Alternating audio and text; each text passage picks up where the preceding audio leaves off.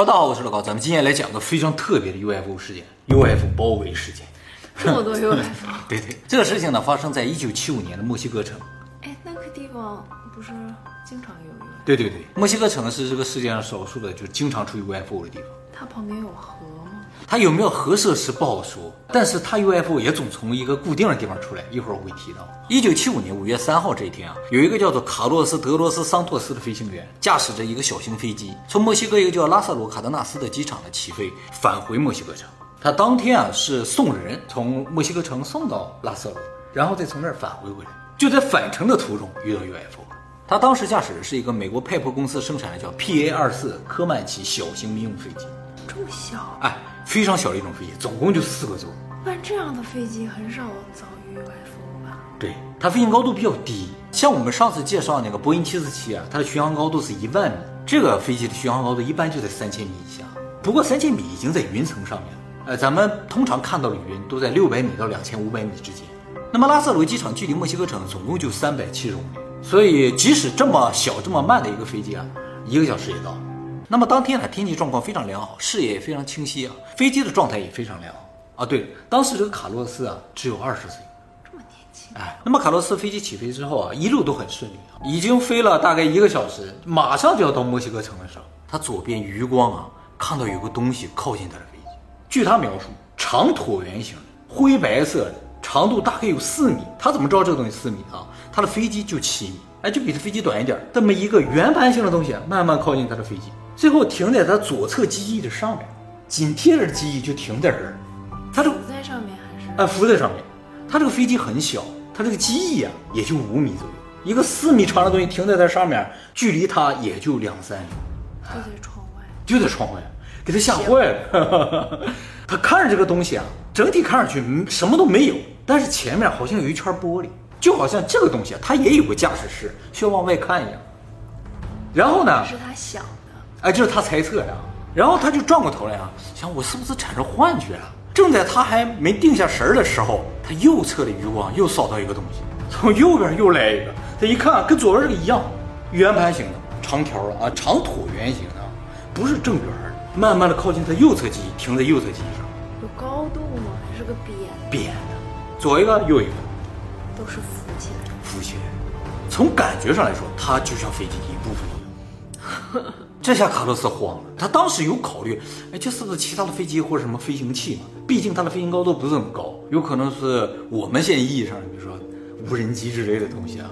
但在一九七五年时候还没有那么常见无人机啊。正在他还在极力想这东西是什么的时候，从正面来了第三个，正前上方挺远的地方，突然间出现了，以极快的速度冲向他的飞机，他就怕这个东西撞到自己啊，他就下意识去一推这个操纵杆，他躲避嘛，结果发现操纵杆不好使。这个东西这么飞过来，眼看就要撞到了。这个东西紧贴着螺旋桨到了飞机下面去，他目测没有撞到，但是这个东西一下去，咣当响了一声，飞机也震了一下。从体感上，他认为是撞了，他就想看一看他的飞机有没有撞坏，结果把头往外一探啊，不得了头发往外一啊，没没有探出去啊，就从这个玻璃往下看了一眼啊，就本来飞到他飞机下面那个东西啊，粘在他飞机上了，这底下驮着他的飞机一起飞，那就三个飞碟了。三个飞碟，两个机翼上各有一个。底下驮着一个，从左侧第一个出现到第三个贴在他飞机上，总共也就十几秒钟。一套的，一套的，就是嗖嗖嗡啊，这样一个感觉啊。由于飞机完全失去控制呢，卡洛斯决定向地面求援。当时卡洛斯的无线电求救录音，现在在网上是可以找得到的。就听卡洛斯说：“Mayday, Mayday, Mayday, Mayday 是航空航海无线电求援信号，国际通用的啊，就和电报上使用的 SOS 是一样。”由于 media 是非常紧急的时候才会使用的这种求援信号，所以呢不能乱发。如果随意乱发的话，会被判刑。我为什么叫 Mayday 啊？这是法语，法语救援啊，Help me 啊，叫 May。M'aider, 然后卡洛斯就在球员的无线电中说：“说我是谁谁谁，现在在什么什么位置上，我的飞机已经失去控制，有三个不明飞行物包围了我的飞机。”那么就在卡洛斯刚刚发出救援信号不久，这个飞机啊自己开始急速上升，开始往上攀爬。由于上升的速度特别快，卡洛斯也被死死的钉在了椅子上。那三个飞碟就一直在那个位置上。啊，对对对，真的就像飞机的一部分一样，跟着它一起往上升。哎，那么飞机在很短的时间呢，就从不到三千米的高度急速上升到了四千五百米。而真正可怕的事情从现在开始，就是飞机到了这个高度之后，突然间失速，缓慢的进入自由落体运动。可是不是有一个飞碟驮着它吗？是有一个，但是好像没有用了，飞机开始往下落。当时他就想，完了，我死定了。而飞机下落了不久，卡洛斯已经彻底绝望的时候，机翼两侧的飞碟离开了机，飞走了。下面这个飞没走，他不知道。而就从这个时候开始，飞机又可以操纵。那么卡洛斯马上就抓住飞机这个操纵杆，控制飞机开始急速下降。他说他当时的想法就是能找到一块平地，我就要降落的事儿，不想在空中飞着了啊。那么管控中心联系了卡洛斯之后呢，决定让他降落在已经离他非常近的墨西哥空港。就是原定的。呃，原定的地方。而就在卡洛斯马上就要降落的时候，他突然发现啊，他的起落架无法放下，就是下面三个轮子无法放下。但是底下的飞碟还挡着。不知道啊，他自己也不知道底下有没有飞碟，轮子放不下去。管控中心说：“你赶紧检查一下哪里出了故障。”他说：“不放不下去，我也要降落。”他就紧急到这个程度，就怕到这个程度。他看到跑道旁边有一个草地啊，他说：“我就要降在这个草地上。”管控中心立刻封锁了机场，把救援人员叫来。而就当飞机马上就要降在草地上了，起落架自己又降下来啊，最终他是平稳降落在草地上。这个飞机降落到草地上开始滑行啊，不断减速。这个飞机还没有完全停下来的时候，这卡洛斯就从飞机上跳下来逃跑了，拼命的跑往救援人员那儿。你想他有多害怕？飞机上只有他一个人，就他一个人，这是他的臆想吗？有可能啊，因为只有他自己能证明这个事情。由于当时墨西哥城机场被关闭啊，所以引来了大量的媒体。后来知道有人看见 UFO 了，马上这个事情就传播出去了。那么卡洛斯被地面人员营救之后呢，立刻就被墨西哥航空事故调查局的人带走进行调查。首先呢，就是检查他的身体状况啊，因为他的描述啊过于玄幻，所以他们怀疑他有可能是看到了幻想那调度中心从雷达上有没有看到不明飞行物呀？啊，其实是有的，这是后来发现的啊，就是营救的时候还不知道，就跟他说啊有飞碟有飞碟什么？马上给抓起来，你这个疯子，他送去检查去了。那么经过了血液检查和尿检之后，证明啊他没有酒精和药物的问题啊，身体也非常的健康，引发幻觉的这个因素不存在。既然不是幻觉，那么就有两种可能，要么就是他真的看见了 UFO，要么就是他编造了这个事情。也就是说，后来这一切都是表演 对呀、这都是表演的可能性也是有的啊。代价太大了。太大 啊！我们以前讲过啊，飞行员是特别忌讳提到 UFO 的，因为如果哪个飞行员说他看到过 UFO，很有可能就会丢掉工作。嗯为什么呢？因为啊，其实是这样，并不是说你看了 UFO 这个事情无据可查，我就说你不诚实，跟这个没有关系。重要的是哈，如果你说你看到了 UFO，而这个 UFO 啊又没有其他证据能够证明确实存在的话，那就只能有一个理由来解释，就是你看到了幻觉。而飞行员是一个对心理素质要求非常高的职业，不可以有幻觉，就就有幻觉的可能性都不能有，对不对？哎，所以如果一个飞行员说啊，我好像看到 UFO 了，马上就要进行心理辅导，轻的是这样，重的直接就结束职业生涯。所以 UFO 对于飞行员来说是特别忌讳的事情。那普通人又不是那么容易看到。对呀、就他们能看到，他们又不肯说。但是如果证实是真的 UFO 的话，就不会被解雇。对，但是这很难。换句话说，卡洛斯既然敢说，就说明这事儿啊，真的可能性是非常大的。因为他对对对，才二十岁呢，是吧？而后来一个事实呢，证明了卡洛斯所言非虚啊，就是我刚才提到这个雷达数据，就是后来事故调查中心啊，到了这个管控中心去啊，管控中心就跟事故调查人说了，说卡洛斯求救的时候，我们就已经在雷达上发现了不明飞行物。发现啊，对，这个东西啊，就紧贴着他的飞机一起在飞着。一开始有怀疑是飞机，但是在当时那个空域上不应该有其他的飞机。后来啊，这个东西做了一件事情，让地面管控中心直接认定这个家伙一定不是飞机。啊，就是他最后离开的时候啊，从雷达上显示它是一个急转弯朝反方向飞走的。这个呢，在当时任何飞机都做不出这个动作来。太华丽了。不是华丽的问题，是反物理法则，就是正常的空气动力学，不管什么学的，它就不能这么动。所以这个雷达数据基本上证明了，这一定是一个非人类科技的产物了。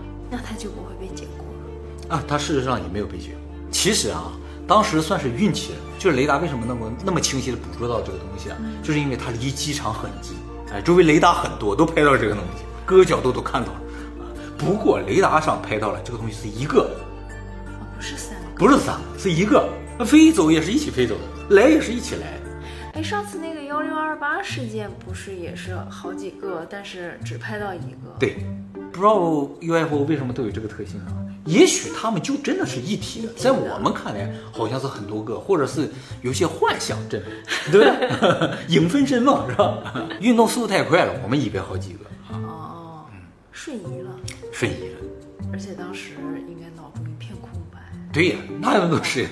就是卡洛斯和这三个不明飞行物接触时间，可能整个也不超过两分钟。那个幺六二八那个时间很长，时间很长。那么这个事情啊，从墨西哥传出去之后啊，美国知道了，对这个事情特别感兴趣，还专门派了 NASA 的专家去墨西哥帮助他们来了解这个事情的真相。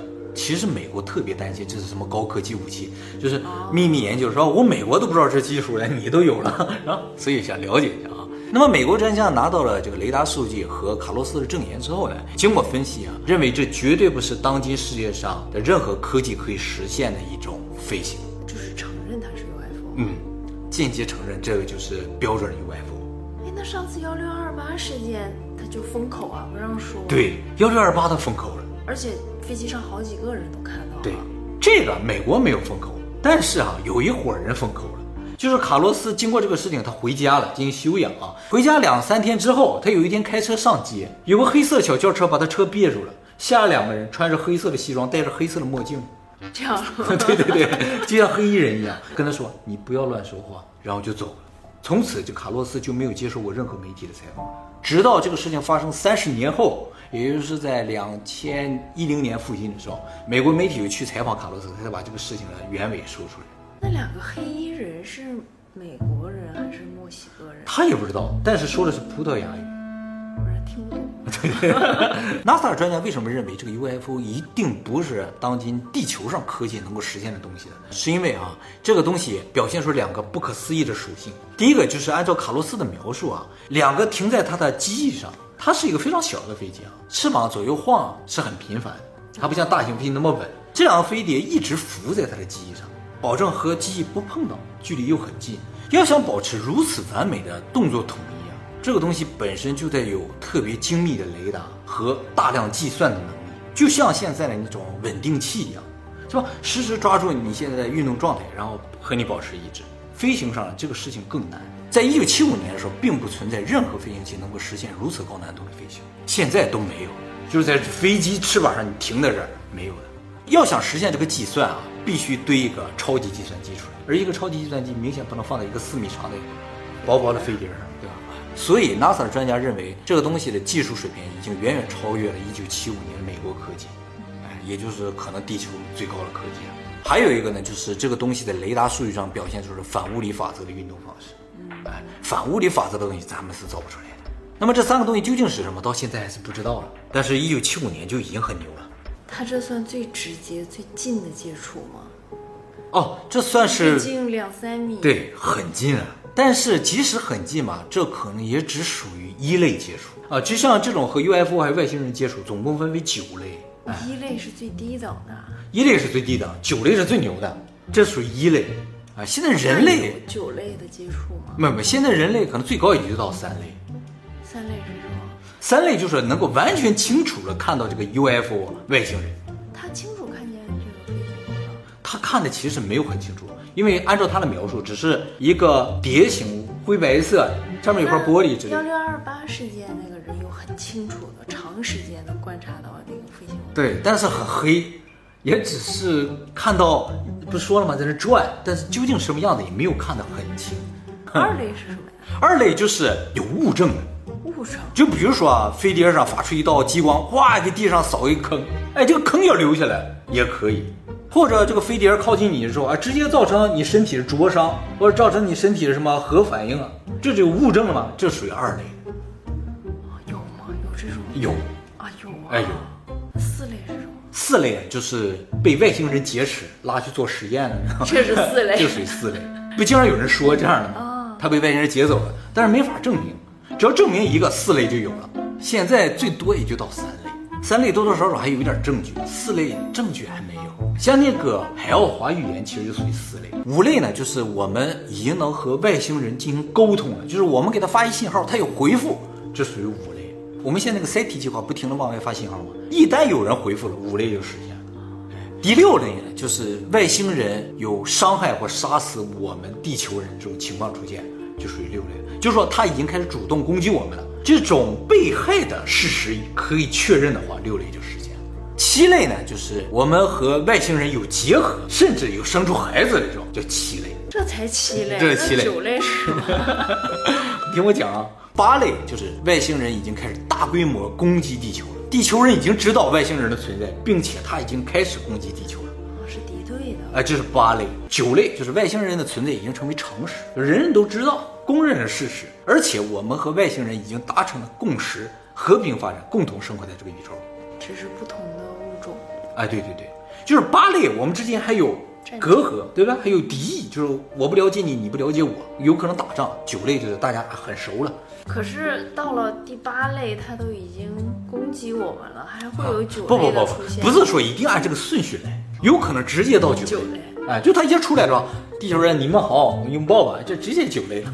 可现在还没有什么地球人呃受到外星人攻击的这样的案例，其实有人说他们受到攻击了，但是有没有致死啊？啊，没有没有受伤啊什么之类的。哎现在还大部分集中在前三类了，绝大多数是一类接触，就是看到是看到了，但是不是很清楚，那拍到飞碟什么的呢？也行，也算一类啊。也算一类。但是啊，然后幺六二八也是一类，一二八也是一类，就两三米也是一类一百米、两百米也是一类。但是啊，清晰度还是有一定要求的，太远了完全看不清，那就是几类都不是。